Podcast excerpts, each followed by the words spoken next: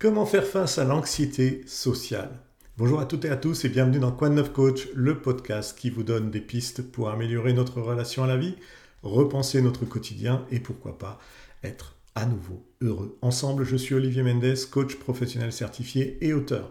Tous les jours, on se retrouve en format court pour trouver des solutions à vos problèmes du quotidien le mardi, on se retrouve en format long pour parler de vous, de nous, de coaching, d'épanouissement personnel et de spiritualité. Alors, comment faire face à l'anxiété sociale?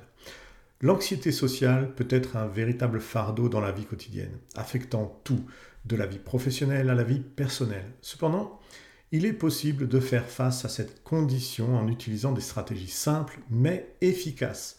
Voici quelques conseils pour vous aider à gérer votre anxiété sociale. Identifiez les déclencheurs de votre anxiété. Il est important de comprendre ce qui déclenche votre état d'anxiété. Cela peut inclure des situations spécifiques, des personnes ou des activités. Une fois que vous avez identifié les déclencheurs, vous pouvez commencer à travailler sur des moyens de les surmonter.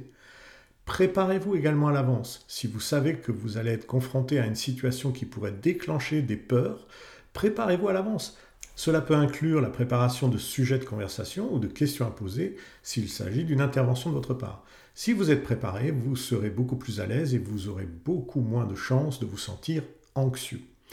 Respirez profondément. Lorsque vous vous sentez anxieux, votre respiration devient souvent superficielle et rapide. Essayez de vous concentrer sur cette respiration et prenez de longues inspirations. Cela peut aider vraiment à calmer votre corps et votre esprit. Visualisez également un résultat positif à ce que vous faites. Si vous êtes dans une situation d'angoisse, essayez de visualiser le résultat final comme quelque chose de positif et vous verrez que vous aurez beaucoup plus confiance et vous vous sentirez beaucoup plus à l'aise.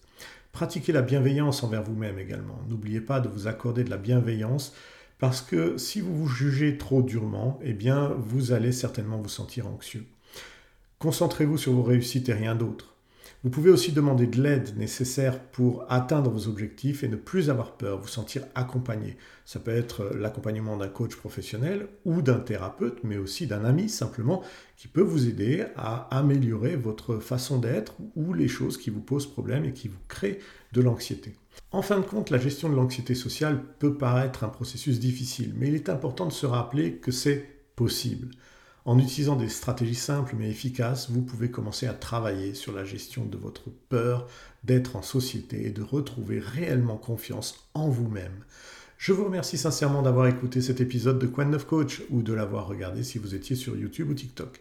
N'hésitez pas à vous abonner sur votre plateforme préférée, cela prend une seconde et c'est très important pour que Quan 9 Coach continue son aventure. En tout cas, moi je vous souhaite une très très bonne journée, je vous dis à très bientôt pour un prochain épisode, prenez soin de vous, salut